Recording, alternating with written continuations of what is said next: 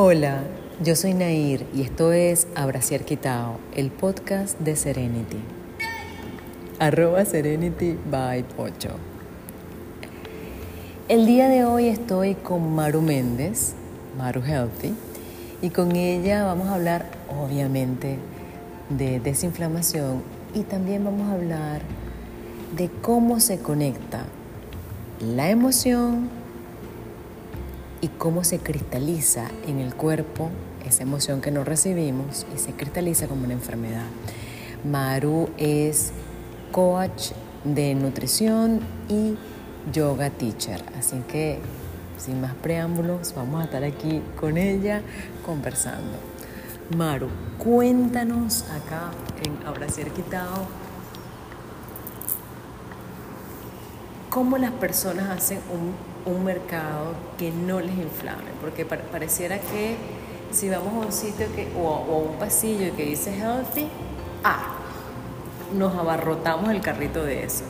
Pero muchas veces resulta que no sabemos leer la etiqueta y en ese producto que pensamos que es gluten free, no es tan gluten free.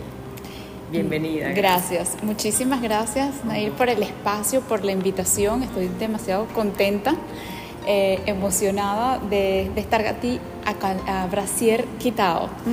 Eh, me encanta, me encanta además el, el nombre. Y me encanta esta, esta primera pregunta porque definitivamente estamos muy pendientes de leer una etiqueta de aprender a leer una etiqueta y de entender qué eh, contiene una etiqueta. Y lo primero que tienes que saber es que para que un alimento sea bueno, sea nutritivo, sea antiinflamatorio, es considerar que los alimentos reales no contienen etiquetas. Los alimentos reales son los ingredientes en sí mismos, ¿ok?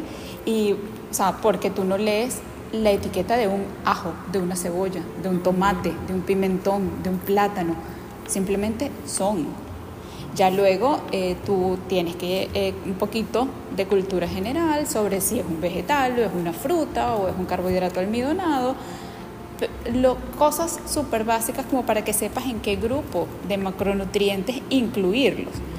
Pero lo, la forma más práctica de leer etiquetas es no compres cosas con etiquetas, no necesitas nada que venga etiquetado. Sí, ciertamente, por razones de practicidad y de tiempo, tenemos que recurrir algunas veces a alimentos que vienen en empaques. Entonces, eh, ¿qué les recomiendo yo? Por ejemplo, no, es, no siempre es práctico comprar una rueda de atún y hervirla y envasarla y hacer todo en el mismo proceso, ¿no? Puedes comprar un atún que venga en vidrio. ¿Qué te puedo recomendar? Lee que la etiqueta de ese atún diga que es atún, aceite de oliva preferiblemente y sal en el caso de que la tenga. O sea, cuando tú vayas a leer una etiqueta, lo principal que tienes que tomar en cuenta es que lo tienes que poder entender los ingredientes que tiene ese producto. Ojalá no sean más de cinco ingredientes, ¿ok? Y que de esos cinco ingredientes tú logres entender que es papa, aceite, por ejemplo, en el caso de una papa frita, de esta papa, aceite de palma es lo más común, algunas ya se están consiguiendo algunas en aceite de oliva, y sal. Eso es lo que debería decir. Pero ya si tiene un nombre, un, un ingrediente que para ti es impronunciable, no te lo deberías comer. Si no lo puedes leer, no te lo puedes comer. Si tú no sabes, no entiendes qué significan esas siglas que contiene esa etiqueta, no te lo puedes comer. O sea, ¿cómo te vas a comer algo que contiene E125? ¿Qué es E125? ¿Qué es ese conservante? ¿A base de qué lo hicieron? Porque muchas personas queriendo llevar una alimentación gluten free y en muchos de estos conservantes que comienzan por una E seguido de varios números se puede esconder gluten. O, tú. o, personas veganas pretendiendo hacer una dieta vegana o vegetariana y en esos conservantes se puede, se puede estar escondiendo grasa de cerdo, por ejemplo. Imagínate tú qué interesante eso. O pueden estar escondiendo glutamato monosódico. Entonces, si tú eres una persona con, eh, muy sensible a nivel hormonal, con una disrupción endocrina a nivel de tiroides, a nivel de, de diabetes, eres un, un paciente con migraña, esas E seguidas de números pueden esconder glutamato y el glutamato de, detonarte más síntomas de disrupción hormonal, de migraña, aparte de que es el, glutamato monosódico, que es un aditivo súper común que vas a conseguir en muchísimos productos, es ese aditivo que hace que no te puedas comer solo una, porque es un aditivo que causa mucha adicción por la zona de la papilas gustativas que activa y la información que pasa a los neurotransmisores correctos para que tú no te puedas comer solo uno. ¿Ok? Entonces es un, es un proceso totalmente químico, porque es totalmente el glutamato monosódico que se usa como aditivo químico al glutamato producto del metabolismo de la L-glutamina que ahí hay mucha confusión y muchas veces me lo han preguntado en mis redes sociales, pero si nuestro mismo cuerpo produce glutamato, sí, pero lo produce como un, como un metabolito de un aminoácido que necesita tu cerebro y es totalmente distinto al glutamato monosódico aditivo químico que colocan en los alimentos para que tengan mejor sabor y no te puedas comer solo uno. Entonces, realmente leer etiquetas es complejo porque tienes que tomar en cuenta muchas cosas y no solo guiarte por la tabla de la descripción nutricional donde te dice que tiene 11 gramos de azúcar y 25 de sodio y 85 de... No, señor, lea los ingredientes. Y de esa descripción, de ese etiquetado nutricional, ten en cuenta cuántas porciones tiene el paquete porque muchas veces tú compras un snack, inclusive una, un, volvemos con el ejemplo del platanito, de las papitas de la bolsita, y esa bolsita no es una ración, son dos, son tres, son cuatro, dependiendo del tamaño del empaque. Y tú te mandaste toda la bolsita y resulta que la descripción de esa tabla nutricional es por porción. Entonces, si la bolsita daba, si el empaquecito daba para dos porciones, multiplica lo que dice la tabla nutricional en cuanto a calorías, por poner el ejemplo más básico, por 2, por 3, por 4. Eso fue lo que te comiste. Tienes que poner mucha atención a la cantidad de porciones que tiene un empaque para que puedas entrar dentro de esos numeritos que dice la tabla nutricional. Y más allá de lo que dice la tabla nutricional, por favor, presta atención a los ingredientes, eso es lo más importante. Presta atención a los ingredientes, que puedas leer todo lo que contiene, que ojalá no tenga más de cinco cosas y que entren dentro de la lista de los alimentos que van acorde a tu meta, más allá de peso, tu meta de salud hormonal, de salud digestiva, de la que sea que tenga, porque más allá del peso es el equilibrio de, tu hormona, de tu digestión, de un montón de cosas, lo que hay que tomar en cuenta. Saben que Maru, Maru, estamos conversando con Maru Méndez, arroba Maru Healthy, y cuando tú estás nombrando, compra, yo ayer justo hice un retoque al mercado, ¿no? Que yo hago. Eh, pues yo siempre lo comento, pero como tú no lo sabes, te lo voy a comentar. Eh, yo fui criada de manera muy diferente en muchísimas cosas y criada por eh, una abuela eh, llanera venezolana. Entonces, todo lo, muchas cosas que necesitábamos, mi, mi, abuela las había sembrado, tenía las gallinas, o sea, entonces, claro, eh, pues eso que llaman orgánico ahora, yo crecí con eso desde niña, ¿no? Entonces estaba revisando el mercado que hice ayer y dije, sí, yo lo que compré fueron huevos, bone broth, que lo compro de, de, de res, este, plátanos y dije, ah, no, sí, yo no, llevaba así eh, ese montón de etiquetas, ¿no? Porque compro un, compro un Bon Broth que hace, por cierto, eh, valga la cuña, Panama Naturals, que me ha resultado súper bueno. Y en esos días que a veces llego tarde a casa y, y que no he comido, para no levantarme en la madrugada con hambre, porque generalmente como hasta las siete y media, me preparo mi taza y es excelente para irse a dormir. Tú sabes que hay esta, esta polémica, por decirlo así, con los aceites. ¿Qué aceites son? ¿Inflaman? ¿Qué aceites no inflaman? Y hay un aceite que en el Ayurveda es excelente, que es el aceite de sésamo, que, que incluso yo lo mando a los clientes cuando tienen problemas de, de insomnio, porque el aceite de sésamo prensado al frío en la planta del pie duermes plenamente, de verdad. Pero luego entonces dicen que todo esto que provienen de, semillas son inflamatorios. ¿Cuál es tu posición con respecto a eso, Mari? Mira, eh, sí, ciertamente el, el mejor aceite que podríamos consumir es el aceite de oliva. El aceite de oliva de verdad, y cada vez hay más estudios, y hay estudios bastante recientes que demuestran que su punto de humo es muy alto y que es bastante seguro tanto para cocinar como para consumirlo crudo, ¿ok? Pero como todo, depende de la sensibilidad de cada quien, ¿ok? Porque si el, el aceite de coco también es fabuloso y el aceite de aguacate es muy bueno, el de ajonjolí, ¿ok? El, la grasa animal. El, la grasa animal también es muy buena. El tema no son las grasas, como tal, sino las grasas hidrogenadas, todas estas grasas que han tenido que pasar por un proceso de transformación para ayudar a mantenerlas eh, por más tiempo estables y que han pasado un proceso de hidrogenación, por ejemplo, como la margarina, en el que mm, la conservas en un estado sólido aunque la dejes afuera, ¿ok? Con el clima que, que hace acá. Eh, o sea, son grasas buenas.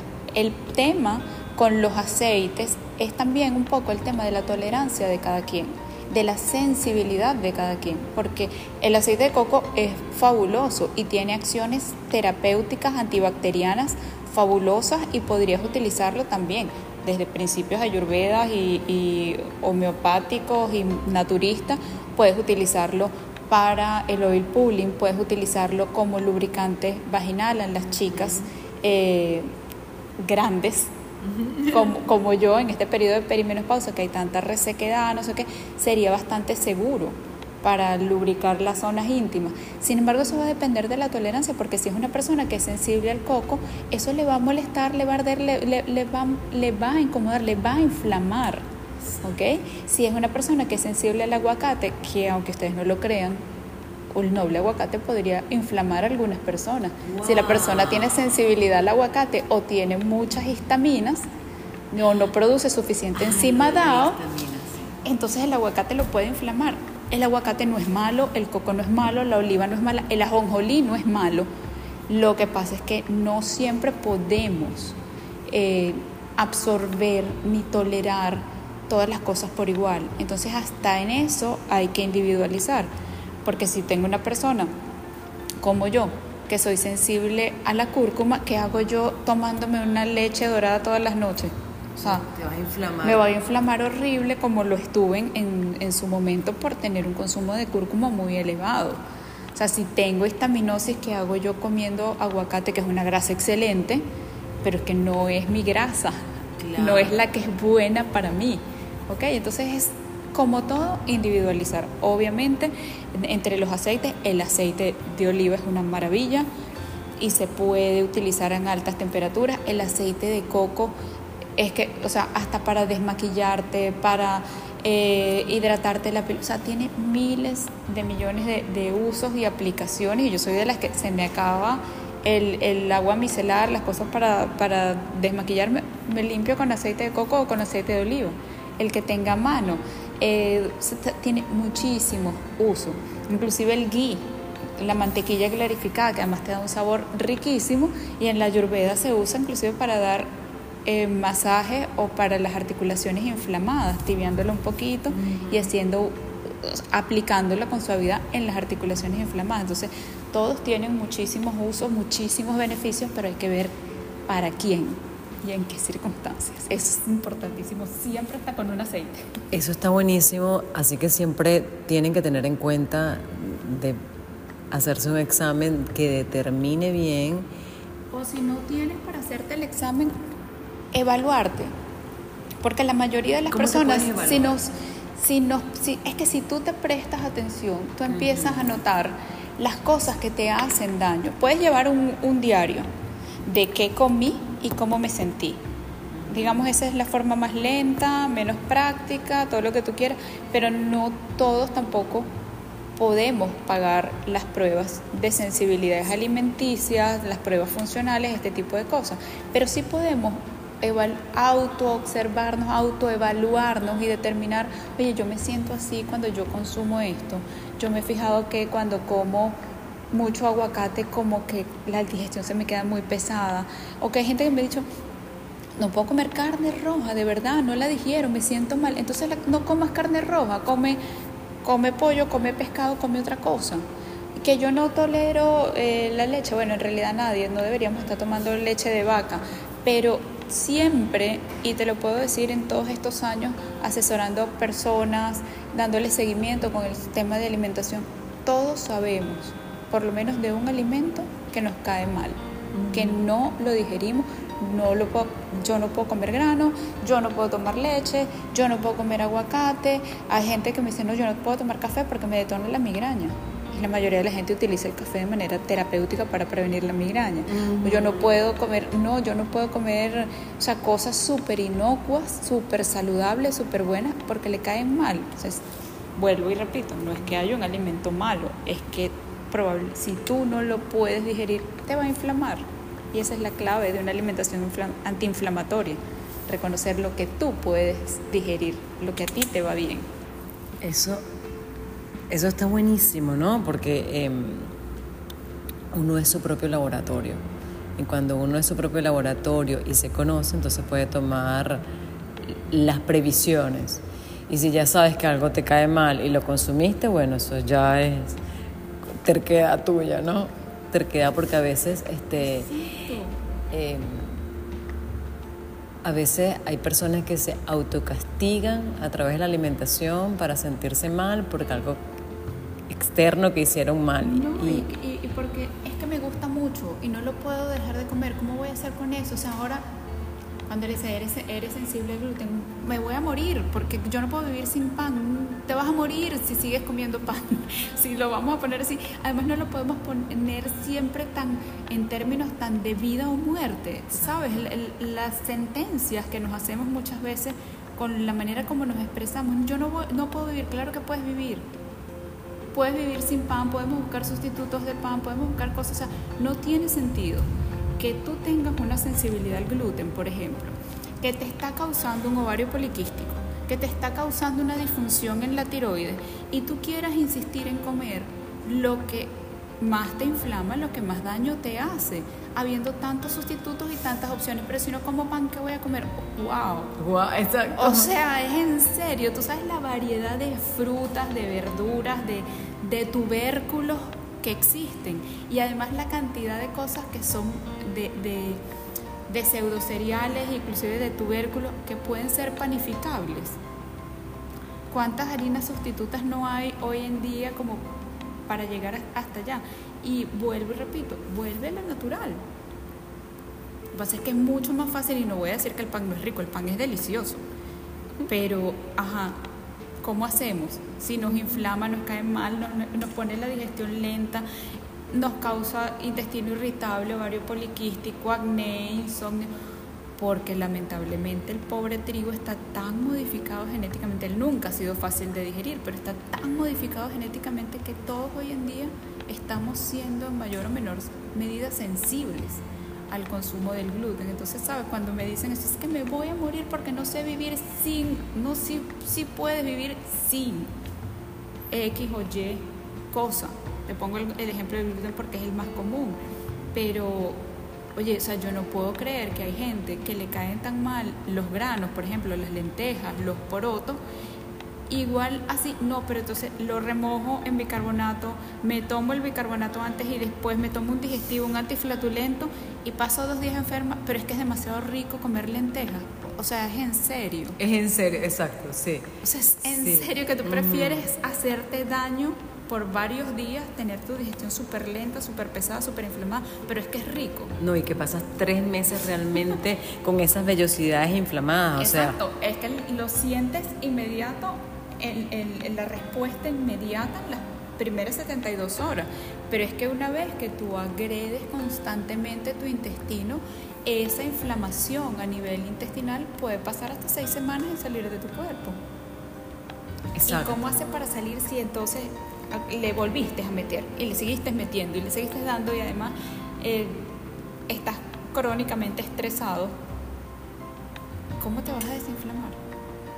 Exacto, porque yendo ahora hacia la otra parte que quiero conversar contigo, una persona que generalmente vive estresada, no vamos a, no vamos a generalizar, eh, porque a veces las generalizaciones son odiosas, pero la mayor parte de las personas que están muy estresadas tienen dolores articulares y tienen inflamación, ¿no? Y, y no es que y no necesariamente tengan que lucir gordas, pero de repente son estas personas que son delgadas, pero de repente boom le sale esa barriguita o boom le ve las manos y las manos están hinchadas y no se corresponden con el resto del cuerpo o es una persona que aunque hace ejercicio nota que sus articulaciones están rígidas, ¿no?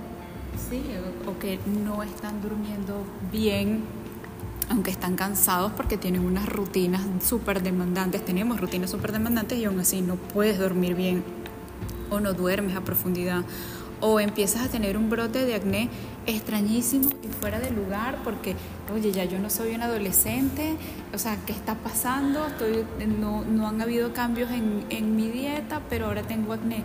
Todo eso es inflamación. Estamos acostumbrados a que cuando hablamos de inflamación creemos que es estar edematizado o el, con el abdomen distendido o con dolor en las articulaciones. Esas son tal vez lo que más hemos asociado a inflamación.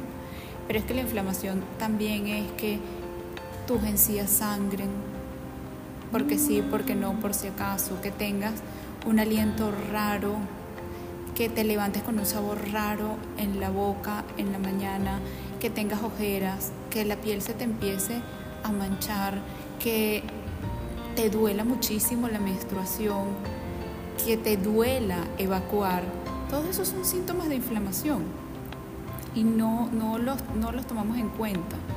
¿okay?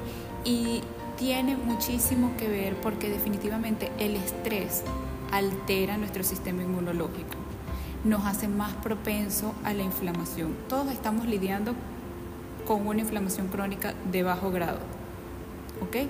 El tema es que por alimentos, mal manejo de estrés, de emociones, todas esas eh, manifestaciones se van haciendo crónicas y va, empiezas a normalizar síntomas y empiezas a normalizar sentirte mal. Y muchas veces ni siquiera te estás dando cuenta de lo mal que te estás sintiendo, de la falta de energía con la que cargas, con el, tu, tu malas respuestas, tus fluctuaciones de humor, a una cantidad de cosas que no te has dado cuenta que estás haciendo y que estás normalizando, hasta que empiezas un proceso de reseteo o, de, eh, o, algún protocolo antiinflamatorio o de desintoxicación o te vas de vacaciones o, o algo haces para y empiezas a darte cuenta, ah, no puede ser que yo me haya estado sintiendo tan mal y no me haya dado cuenta me pasa muchísimo en mis grupos de los retos antiinflamatorios. Yo no me he dado cuenta tengo, ahora tengo tanta energía, estoy durmiendo bien. No todo se puede medir en, en cuestiones de, de, peso, no todo se mide sobre la balanza. Hay muchas cosas que puedes medir en tu nivel de energía, en la calidad de tu sueño, en cómo te queda la ropa, en cómo se ve tu piel, porque hay muchísima gente que me dice, sabes que yo no noto que haya rebajado nada, no sé qué, pero todo el mundo me dice que me veo más desinflamada, que tengo la piel más bonita que tengo el cabello y ok, ¿y tú cómo te sientes? No, sí, es verdad, estoy como con la piel como un poquito más luminosa. Todo eso suma.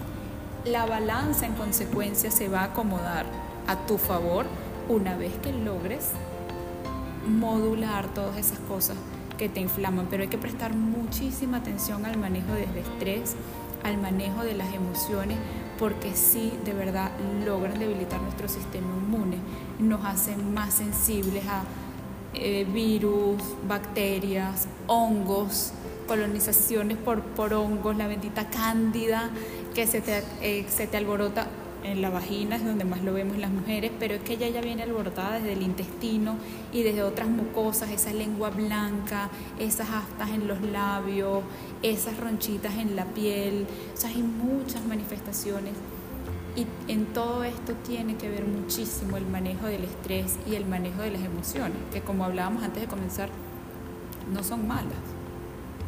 O sea, no está mal que yo me ponga brava, no está mal que yo me sienta frustrada, no está mal.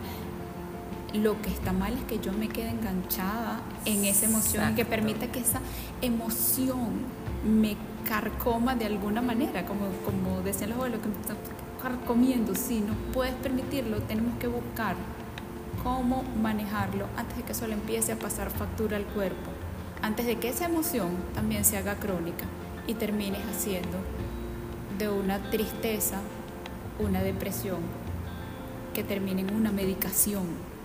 ¿okay? Entonces un poquito más como validarnos, abrazarnos, reconocer nuestras emociones y tratar de gestionarlas porque hay muchísimos recursos. Y no estoy eh, desacreditando ni invalidando el tener que tomarse un antidepresivo, porque puede ser una, una enfermedad y puedes necesitar un medicamento. Y es súper valioso, súper oportuno utilizarlos a tiempo, pero entender de dónde viene esa depresión y entender que tiene mucho que ver probablemente con tu, en desbalance de tus neurotransmisores. Esos neurotransmisores que son como esas uniones eléctricas, esa información eléctrica en tu cerebro, entre, como digamos por ponerlo en términos prácticos, entre tus emociones y tus neuronas, son como ese puente eléctrico allí eh, y, vienen de un proceso metabólico, inclusive digestivo, porque la mayoría de los precursores de los neurotransmisores del cerebro están en el intestino. Y como todo lo que pasa por el intestino, los alimentos o buenos o malos, todo va a pasar por allí y todo va a influir en esa comunicación entre tu microbiota los neurotransmisores de tu intestino que le van a pasar información a los del el cerebro.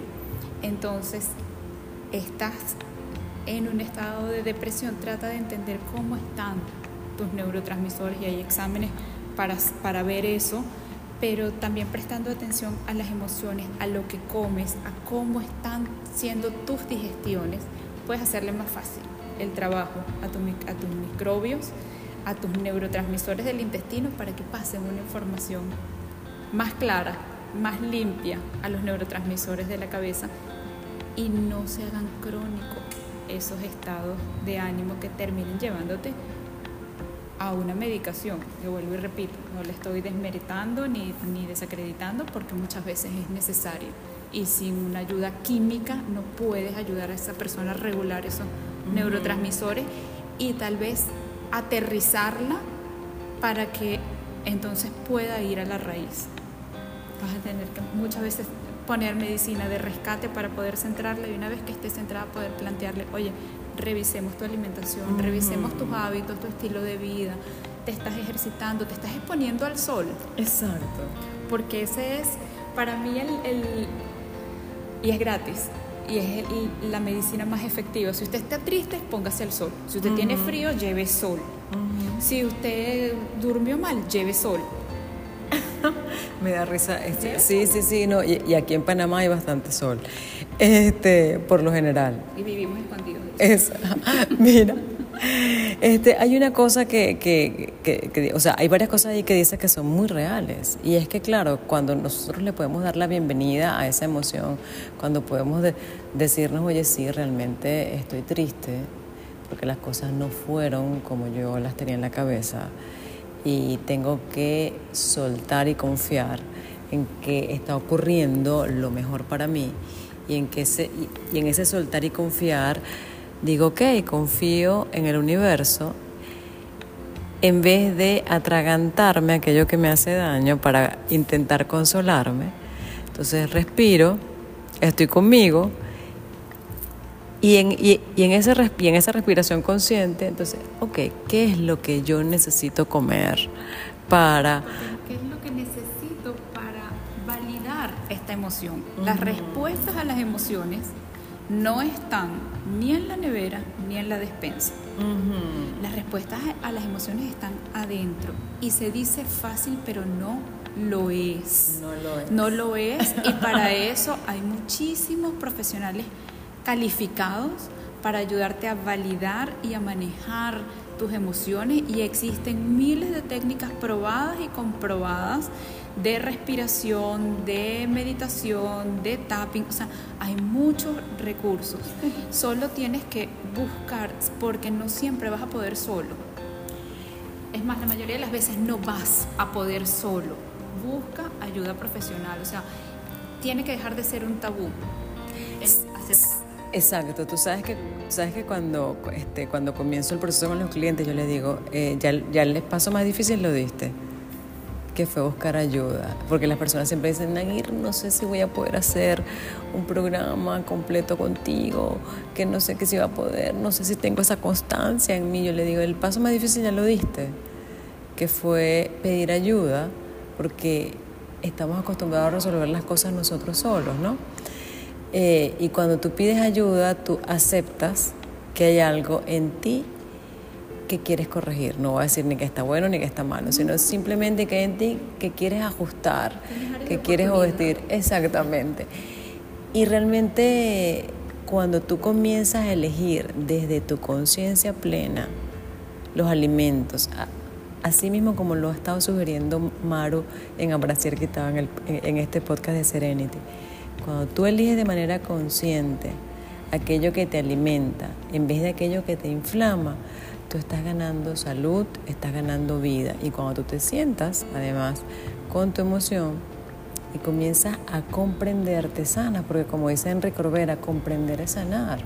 Es así, comprender es sanar y no siempre es fácil y no siempre es agradable, porque a veces trabajar con las emociones, con eso, puede ser muy duro. Mm, puede, ser, puede ser muy duro, puede, puede alborotarte inicialmente otras, otros miedos, otras emociones, otras cosas, pero es que definitivamente si no lo sacas, si no lo pones afuera para mirarlo desde afuera y poder reconocerlo y entenderlo, va a ser muy difícil que puedas sanarlo.